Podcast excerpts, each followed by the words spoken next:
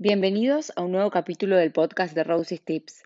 Hoy vamos a hablar de un tema que me parece espectacular y creo que todos los, martes arranco diciendo lo mismo. Ahora que, que, me escucho, digo, siempre digo, el tema de hoy me parece apasionante, el tema de hoy es muy interesante, pero bueno, de verdad, queridos oyentes, elijo eh, temas que me apasionan, si no, claramente esto no, no se podría sostener. Pero bueno, perdonen la frase hecha, pero es muy cierta, por algo es hecha. El tema del noviazgo a mí me resulta apasionante, eh, me parece que, que da para mucho, particularmente yo soy una mina que siempre vivió de novia desde chiquita, me encantaba estar de novia, así que es como que me pareció siempre una etapa bastante rosa eh, no sé si es que además siempre fui un poco agrandada y me sentía grande con mis novios, no sé, no sé por dónde venía o, o si soy una enamorada del amor, pero siempre me gustó la vida de novia, así que el tema de hoy me compete, digamos. Lo primero que podemos decir quizás es que desde ya no hay fórmulas para hablar de noviazgo. No hay un noviazgo que sea ideal, no hay un noviazgo mejor que otro y tampoco se puede generalizar. No es lo mismo un noviazgo entre dos personas que viven a distancia y tienen que remar la distancia. No es lo mismo el noviazgo entre gente que tiene 14, 20 o 32 cada etapa de la vida nos enseña a amar de una forma distinta. Los momentos vitales que atravesamos hacen que, que nos relacionemos con la gente de un modo diferente también. Así que desde ya esa es una aclaración que no es menor. Casi que debería dedicar este podcast sobre el noviazgo en tal década, porque como les digo, no es lo mismo hablar de novios a los 12 que a los 28, es como muy difícil. Pero bueno, vamos a hablar como en líneas generales.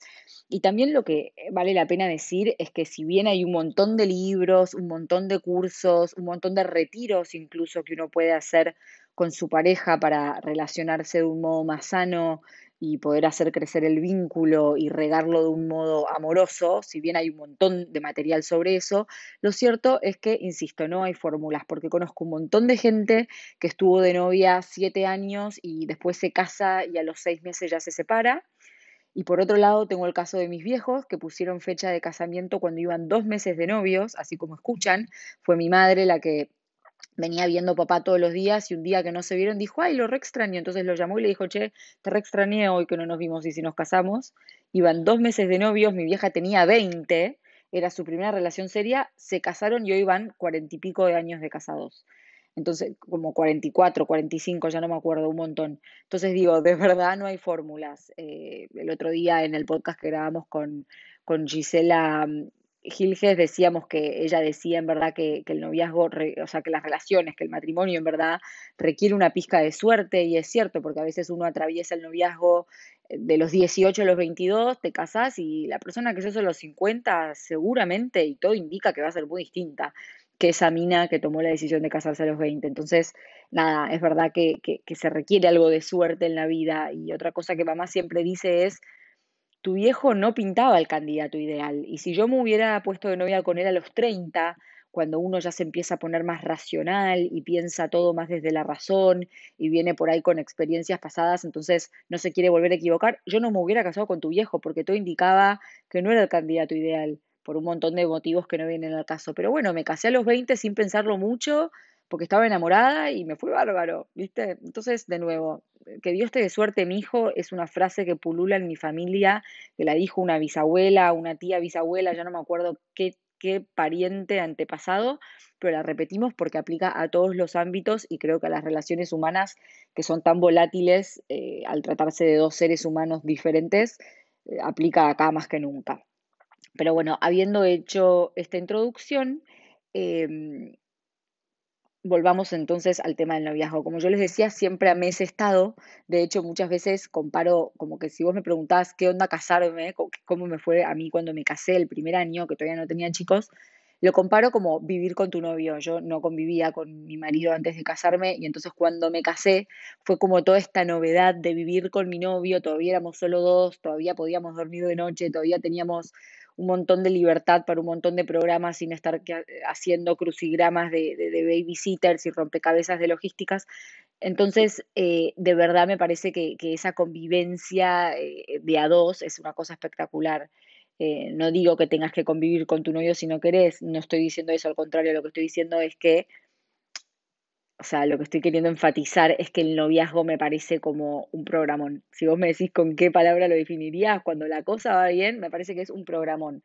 Tenés todo lo bueno y casi nada de lo malo de lo que después viene con la convivencia intensa, ¿no? Esas discusiones por eh, no bajaste la tapa del baño, o hoy te toca lavar las sábanas a vos, o quién fue al súper último, o siempre soy yo la que carga nafta, no sé, como que esas discusiones que, le pasan factura a la relación y le quitan romanticismo, obviamente que le aportan realidad, no digo que, no sean necesarias, ¿eh? claramente la vida es un todo, pero digo que el noviazgo no tiene de eso cuando no convivís y entonces es como un poco más... Em, no sé, ideal, por así decirlo. Desde ya tiene una fecha de caducidad y no se puede vivir en ese estado para siempre.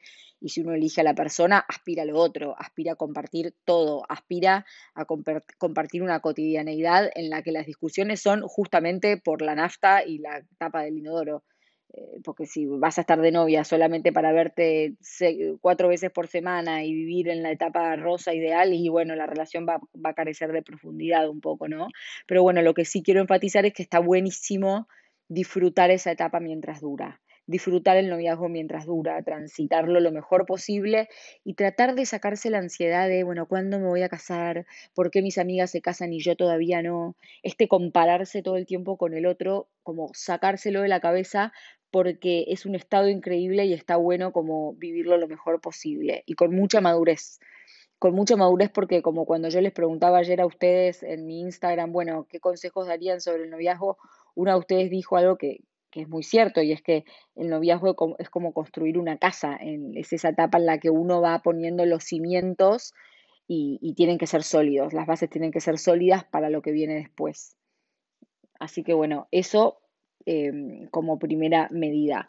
Ahora, em, hay otro tema que, creo que le causa mucha ansiedad a muchas personas mientras transitan sus noviazgos y es una pregunta apremiante que tiene que ver con estar todo el tiempo cuestionándome si la otra persona es el amor de mi vida.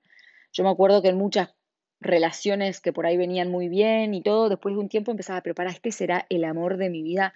Creo que nos instalaron un poco este concepto de que uno tiene un amor de la vida y a veces a uno le genera mucha ansiedad saber si está, entre comillas, perdiendo el tiempo, si es que tal cosa es posible en una pareja, cuando por ahí la cosa no va a terminar eh, en matrimonio, en hijos y en el feliz, convivieron felices y comieron perdices, ¿no? Desde ya hoy me veo a mí misma a los 23 angustiada intentando resolver estos interrogantes y lo primero que me quiero decir a mí yo de los 22 años es tranquila que al final del día lo sabrás y no es una pregunta que se pueda responder tan fácilmente y blanco o de forma blanco-negro. El amor de la vida. Bueno, uno puede tener más de un amor de la vida porque la vida es eterna, bueno, no eterna, pero la vida sí es muy larga y como decíamos antes, hay muchas etapas y por ahí ese amor que yo tuve a los 12 fue igual de intenso que el que siento por el negro ahora. Y bueno, sí, con el negro me pasó que me crucé en otra etapa de mi vida y los dos apostamos por casarnos y formar una familia, pero la relación que yo tuve a los 12 se sentía con sus diferencias igual de intensa. Eh, entonces digo, hay muchos amores de la vida, cuánta gente se casa, tiene un matrimonio espectacular, después se enviuda y después se vuelve a enamorar de otra persona y digo, ¿por qué estar poniéndole rótulos y etiquetas a las relaciones, de cuál fue mejor, cuál fue más amor de la vida que la otra. No sé, me parece que eso es una etiqueta que resta más de lo que suma y nos invito como a querer empezar a, deconstruirla, ¿no? Eh, de nuevo, es como muy difícil de saber y puede hacer mucho daño etiquetar a la pareja y querer encasillarla a ver si encaja o no en ese, en ese rótulo. Lo que sí es, hay un tema que es muy importante al hablar de noviazgo y al hablar de relaciones, que yo lo insisto mucho en esto, pero me parece que hoy viene bien reforzar el concepto, que es el tema del timing. O sea, ¿es que no era el amor de mi vida o es que el timing no era el correcto? Bueno, acá cada uno podrá responder como quiera, esto no es una ciencia exacta. Lo que yo sí creo, después de haber pensado sobre este tema mucho y de, de debatirlo con amigos y de observar otras relaciones, o incluso lo charlamos con el negro también, es, yo creo que el timing importa, pero si vos me preguntás si la persona era para vos, el timing pasa a ser un poquito secundario y uno encuentra la forma de que el timing termine conspirando a favor de uno. Yo me acuerdo que una vez eh, había cortado con un novio después de cinco años, ya les hablé de este novio, que era un tipazo, la relación era divina, pero bueno, yo me desenamoré, cortamos.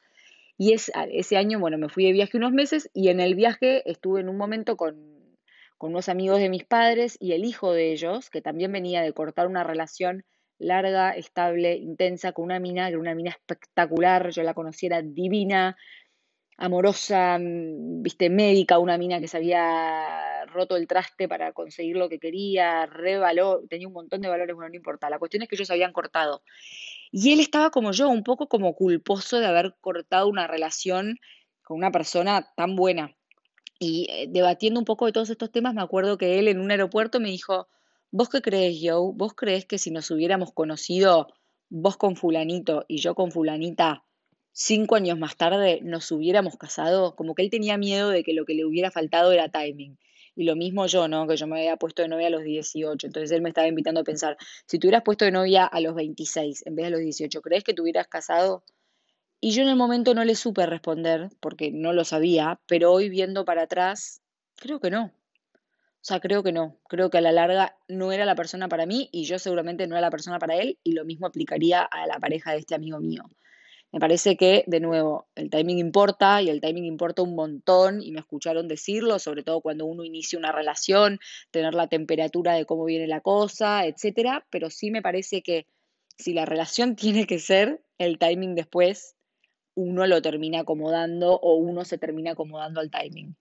Eh, o te reencontrás en otro momento o, o buscas la forma de madurar como para llegar a estar a la altura, no sé, pero me parece que el timing no es lo único. Y yo de hecho, le, bueno, nada, les iba a contar una anécdota del negro con una expareja que tuvo, pero no viene a colación porque no es una anécdota que me compete a mí. Y si bien él no escucha mis podcasts, no creo que le divierta que yo ventile esa anécdota, así que me la voy a guardar. Acabo de aplicar el filtro en el momento justo, que es algo que no suelo hacer, pero bueno, hoy lo hice. Así que bueno, yo creo para resumir que si no era el tiempo, no era el amor, en definitiva. Así que saquémonos un poco de angustia también eh, respecto a eso. Y, hace poco escuché algo que me pareció muy piola, em, que tiene que ver con que cuando hablamos de noviazgos o cuando hablamos de, parejas en general, en vez de tratar de bajar línea de cómo tiene que ser una pareja, que esto es muy personal y dependerá mucho de la pareja en sí, sí podemos tratar de, de coincidir en lo que es bueno que no sea. O sea, tratemos de que no sea una relación tóxica, tratemos de que no sea una relación posesiva, tratemos de que no sea una relación asfixiante, bueno, y todo lo que sabemos que de verdad no está bueno, y eso sí que ahí sí podemos coincidir. Ahora, ¿qué es mejor? ¿Que la relación sea a distancia o en la misma cuadra? Bueno, cada pareja sabrá. ¿Qué es mejor? ¿Que la relación sea con alguien de tu edad o alguien 15 años mayor? Bueno, cada persona sabrá, y así sucesivamente. Pero bueno, ahora sí paso a, decirles algunos, algunos tips em, sobre el noviazgo que me pasaron ustedes y, a cada uno, cuando me nazca, le voy a ir acotando alguna aclaración, si me parece pertinente. Un consejo que se repitió muchísimo tiene que ver con que en el noviazgo está bueno no perder la individualidad, no dejar de ser uno. Esto se repitió mucho y yo no puedo sino enfatizarlo. O sea, uno, está buenísimo que uno se entregue a la relación eh, dando todo de sí, pero también está bueno cuidarse un poquito, cuidar sus espacios, cuidar sus amistades, y no solo por si llegas a cortar y entonces quién te va a consolar. Aunque todo siga bien en tu relación y te cases o te vayas a convivir o tengas hijos o tomes el compromiso que quieras tomar, ojalá puedas mantener tus vínculos también, o sea, tus vínculos que van por más allá del noviazgo, los amigos del laburo, los amigos del colegio, si es que los tenés aún, los amigos de la facu, los amigos de donde sea, está bueno poder conservarlos porque le dan riqueza a la vida y si bien está bueno tener compañía cuando las cosas se ponen duras, está bueno tener compañía cuando las cosas están buenas también. Entonces, qué mejor que cultivar todos esos vínculos. Y cuando decimos no perder la individualidad, no es solo los vínculos, es no perderte a vos. ¿Te copa hacer teatro? Seguí con tus clases de teatro. ¿Te encanta salir a correr los domingos una hora? Ojalá sigas encontrando ese espacio.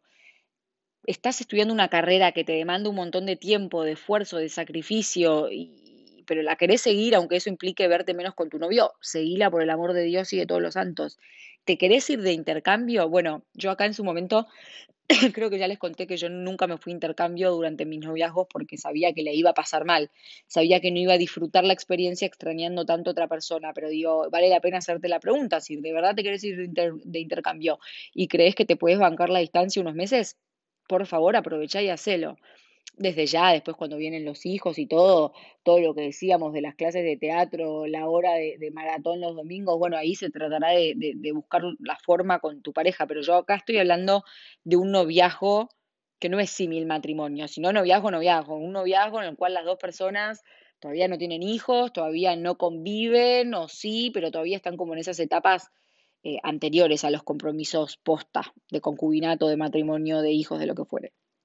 Otro consejo que se repite mucho es diviértanse juntos, tengan espontaneidad y originalidad en programas.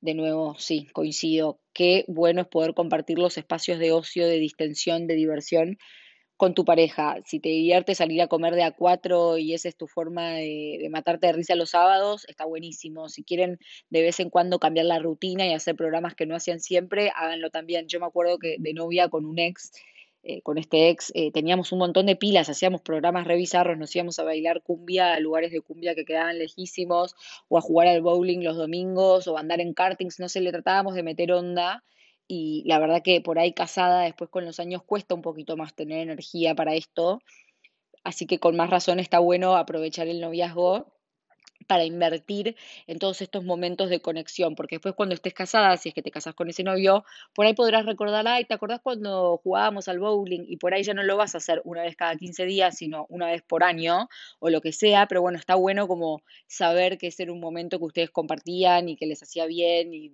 era un lugar donde se relacionaban desde otra forma.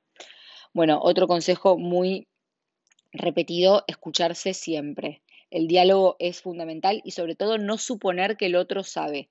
Animarse a decir lo que uno piensa porque la falta de comunicación da lugar a la interpretación bueno, creo que no hay mucho que aclarar. El diálogo es todo y, no quedarme enroscada en mi casa pensando porque él no vino, porque entonces es obvio que estaba pensando. No, no, no, llamarlo y decirle, che, flaco, ¿por qué no viniste? O yo te quería ver, en vez de quedarte enroscada con tus suposiciones de por qué la otra parte no hizo lo que vos querías que hiciera, Sarasa. No te pongas ansiosa y fíjate bien qué querés realmente y qué es mandato social o familiar dice una de ustedes y yo creo que por ahí se refiere a no te pongas ansiosa respecto al matrimonio, ¿no? Y te invita a pensar, ¿te querés casar realmente? ¿Es imperioso que te cases ya o puedes esperar tres años? ¿Qué es lo que te está apurando? Eh, ¿Que todas tus amigas del colegio se casaron? ¿Que cuando vas a la reunión con la tía Marta, la tía Marta no tiene otra pregunta que cuándo te vas a casar? ¿O qué es lo que te está haciendo apurar? Pero no boicotees la relación por pedirle cosas que todavía no está lista para dar. Yo me acuerdo que de novia con el negro, esto era un temita que yo tenía un poco en la cabeza.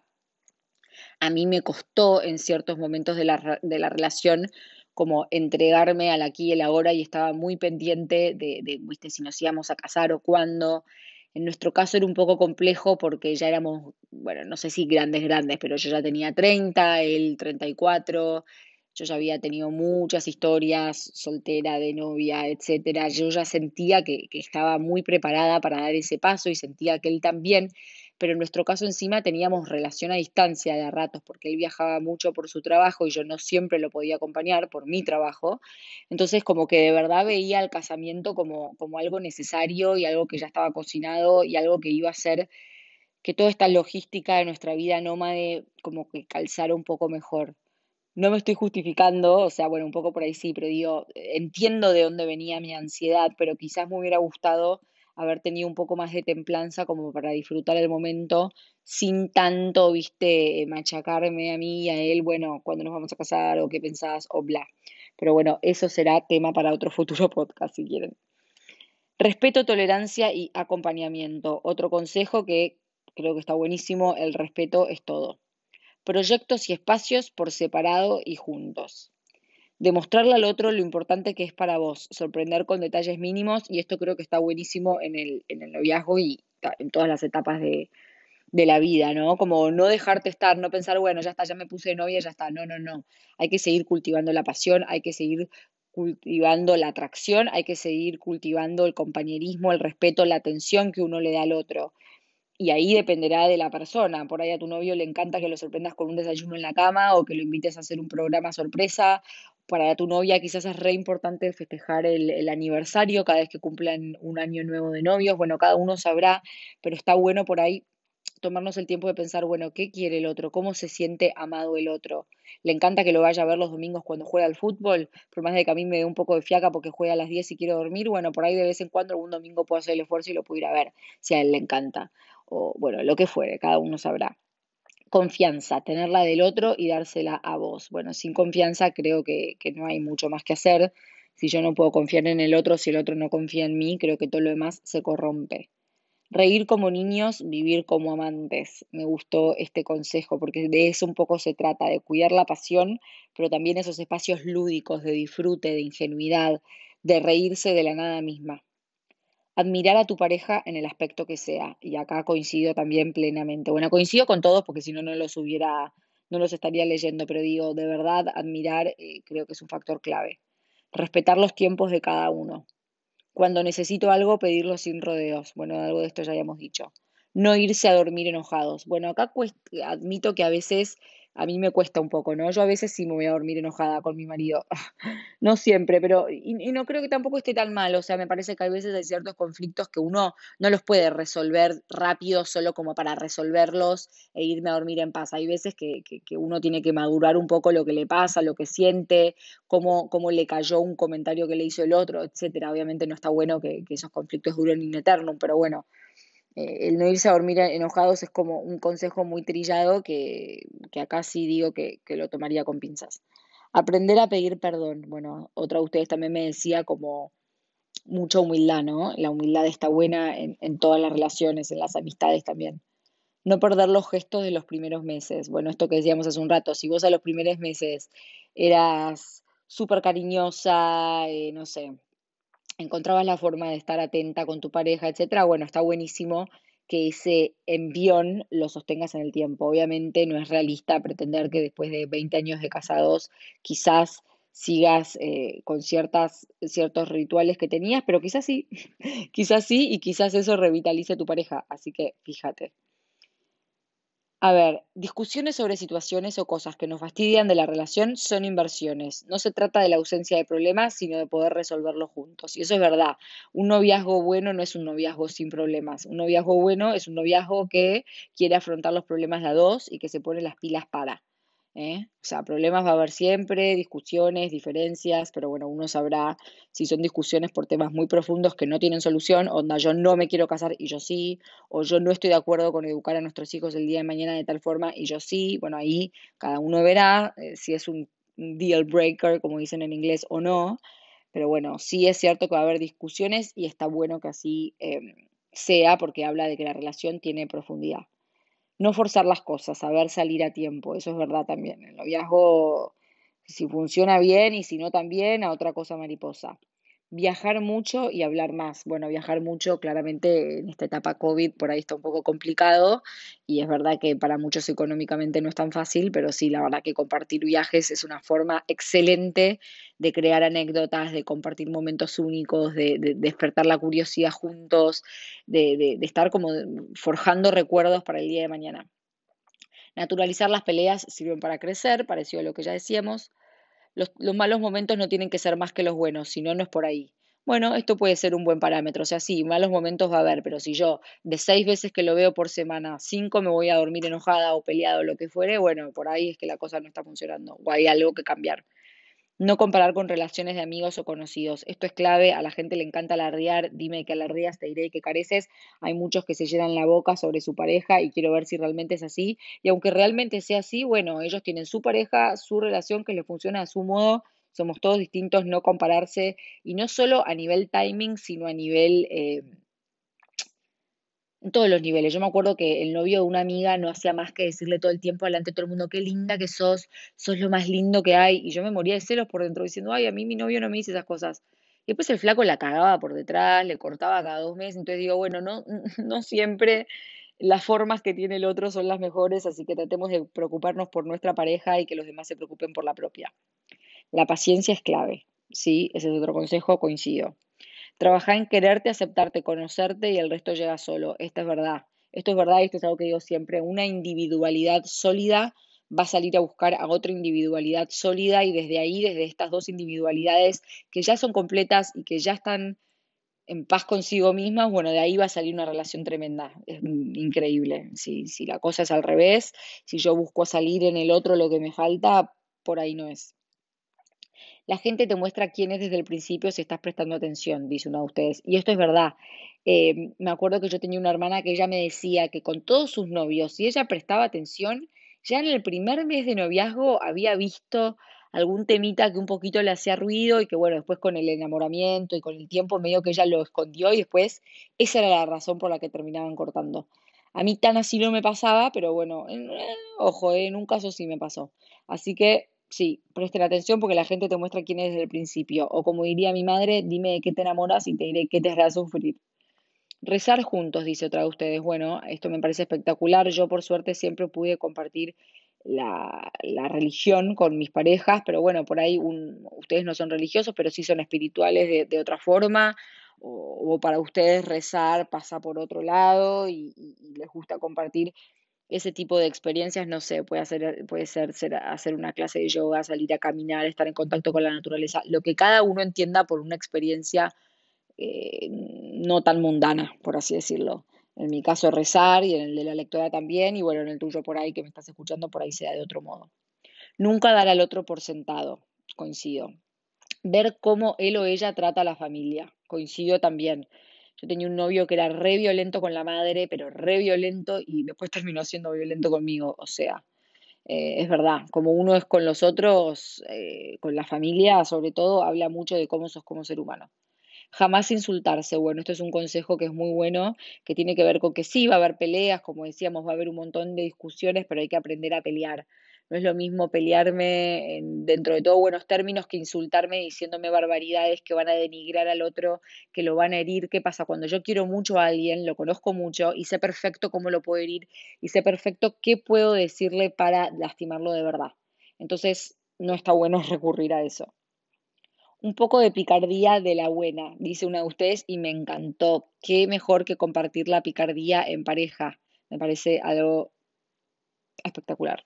Hablar mucho sobre valores y ver si los comparten. Bueno, esto tiene que ver con lo que decíamos antes, ¿no? Tener muy bien claro qué quiero yo para la vida, qué quiero yo el día de mañana para mis hijos, para mi familia y ver si el otro comparte estos, estos valores o no ni vos ni tu pareja son perfectos, el ideal no existe. Eso está bueno, ¿no? Como decíamos hace un rato, sacarle un poco de presión. Mi alma gemela, el amor de mi vida. Son todos conceptos como súper grandilocuentes que creo que restan más que sumar y no le puedo pedir a nadie que sea como tan perfecto tampoco, ¿no? Eh, él tendrá sus cosas y por ahí es el amor de tu vida, aunque tenga tal o cual defecto y vos también. Así que amígate con lo que no es perfecto tener rituales juntos, momentos, actividades, códigos que sean exclusivos de la pareja. Y en este sentido, otra de ustedes también decía, guarden su intimidad para ustedes. Y esto está buenísimo. No hace falta, y esto me lo dio un poco a mí, que amo hablar y no tengo filtro, ventilar todo, contar todo. Me parece que esta intimidad, que este compartir cosas que sean exclusivamente de ustedes, fomenta la complicidad. Y no hay mejor que la complicidad para, em, para poder crecer en el amor. Tu pareja no debería completarte, sino potenciarte. Estar juntos es una elección, no una necesidad. Bueno, de nuevo, esto un poco ya lo dijimos, ¿no? Esta idea de que yo primero me completo a yo a mí misma y después salgo a buscar en el mundo quien pueda como enamorarse de mí también, pero yo primero me enamoro de mí. Una hermana mía siempre me decía, hay que enamorarse primero de, de uno para después salir a buscar a otro que ame lo que uno ya ama de uno y no empezarme a querer no empezar a quererme si el otro me ama y si el otro me deja de amar, entonces me dejo de amar yo también. No, no, no, para nada. Yo me quiero a mí y si vos me querés querer también, querámonos todos y está buenísimo. Y si no también, te vas a tu casa y ya buscaré quien me quiera así como soy. No callar lo que es verdaderamente importante para vos por miedo a perder a la otra persona. Eso está buenísimo. Así como decíamos, no callar lo que, lo que me pasa y no hacer suposiciones. Bueno, si hay algo que me hace ruido y que creo que el otro no va a estar de acuerdo conmigo, bueno, blanquealo, flaca, porque tarde o temprano el tema te va a venir a, tocar la puerta hasta que no te puedas hacer más la boluda, así que mucho mejor poder hablarlo y, no perder tiempo y ver si hay forma de remediar la situación. Quizás una vez que lo hablas te das cuenta de que el otro en el fondo piensa mucho más como vos de lo que creías, así que sí, sin dudas no callar lo que verdaderamente nos importa. Humildad, el orgullo no llega a nada, bueno, esto ya lo dijimos, no quemar etapas, me parece muy bueno y algo dijimos también, o sea, la vida es larga, no, no quemar etapas por ansiedad. no creas que vos vas a ser la que finalmente pueda reformar al chico malo, coincido y me pasó y le pasó a la persona que me mandó este consejo también, porque la conozco, por eso sé que me lo manda. Si apostás a la relación de verdad, cortá con las historietas del pasado. Wow, esto está muy bueno decirlo, porque ¿qué pasa?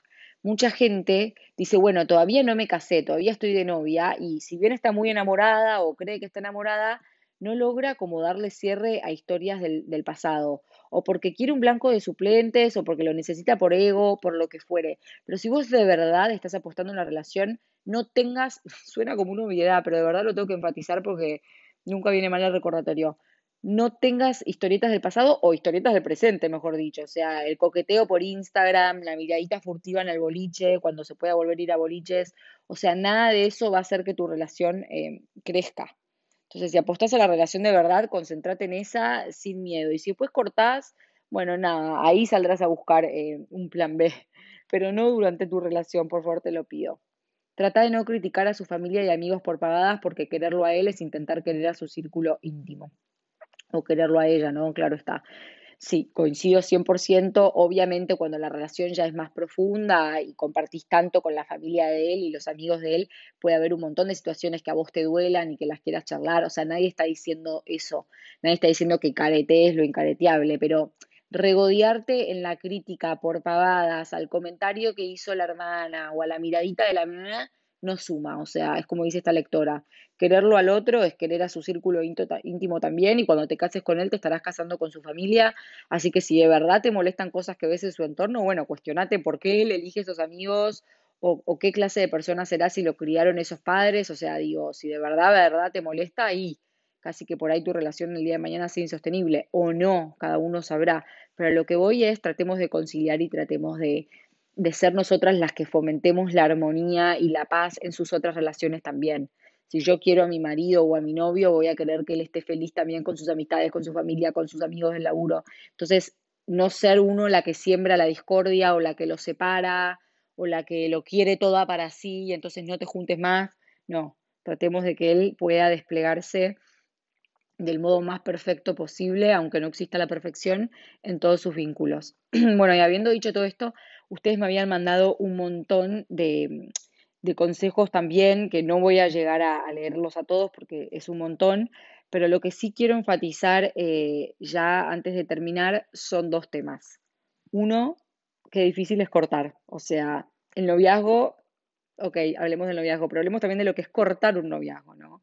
Yo me acuerdo la sensación de porque una cosa, a ver, claramente cuando estás casada o conviviendo y con hijos, eso ya es otro capítulo, pero yo te hablo de esas relaciones, no sé, de uno, dos, tres años, lo que sea, el tiempo no importa, esas relaciones que fueron intensas, que uno sintió que dejaba todo por el otro y el otro por uno, que llegaste a amarlo, a él, a su familia, a sus amigos, de pronto cortar eso es como, ¡ah! es como un montón. Yo me acuerdo sentir como, ay, es como si la otra persona se hubiera muerto, porque yo pasé de compartir mis programas de los viernes, sábados, domingos, verlos a los martes, todos los rituales, el domingo en familia, sus amigos, etcétera, vacaciones, de pronto no verlo nunca más y que se evaporara de la faz de la tierra. Entonces yo me acuerdo sentir eso, como si la otra persona se hubiera muerto, ¿no?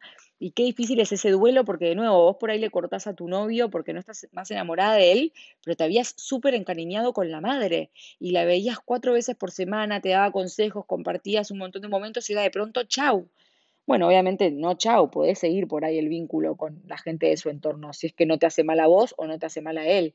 Quizás a él, viste, no le divierta tanto que vos sigas viéndote con la hermana una vez por semana si fuiste vos la que le rompió el corazón y hay que respetarlo eso también, me parece.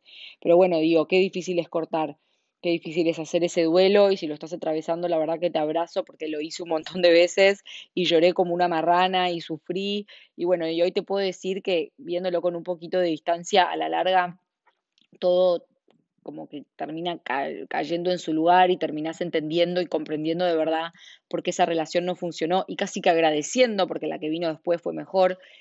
Pero bueno, en el momento cuesta un montón. Yo me acuerdo estar, eh, haber cortado a los 15 años después de un año y medio de relación, que para ese entonces era un montón y era una relación como re seria para ese, para ese momento.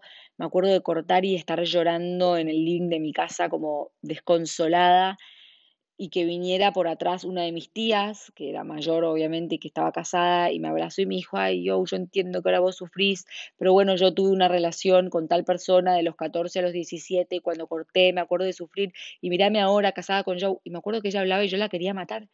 Y le decía, no, no, no, no me quiero comparar con vos, viste, yo este pibe lo amo de verdad y me quiero casar y yo pensé que me iba a casar. Claramente no me casé con él y hoy te digo gracias, casi porque no era la persona para mí, pero me acuerdo ella como aconsejándome como adulta y yo no pudiendo sentir el alivio de las palabras que ella me quería transmitir, pero bueno, hoy, eh, 15 años después o 20 años después, eh, le agradezco y coincido y, y pienso que sí, que ella tenía un punto. Y bueno, otra frase que siempre le encanta repetir a papá, como saben ustedes, es si es mensajera, vuelve, ¿no? Si cortás, si estás destruida, y era la persona para vos, bueno, quizás volverá o quizás no, no estamos hablando de eso en este podcast, no me quiero ir por las ramas y hablar dos horas acerca de los cortes, pero sí me parece que no podía hablar de noviazgo sin hacer mención a lo difícil que es cortar un noviazgo y terminar una relación y es un momento que a muchas nos marca y es un momento que puede servir para crecer y para madurar y para aprender un montón de cosas de la vida. Así que nada, si lo estás atravesando, espero que lo puedas capitalizar lo más posible y que puedas aprender de esa relación para, para madurar antes de la que viene. Y, y ahora sí, la segunda cosa que les quería decir antes de terminar tiene que ver con que estén atentas a la violencia.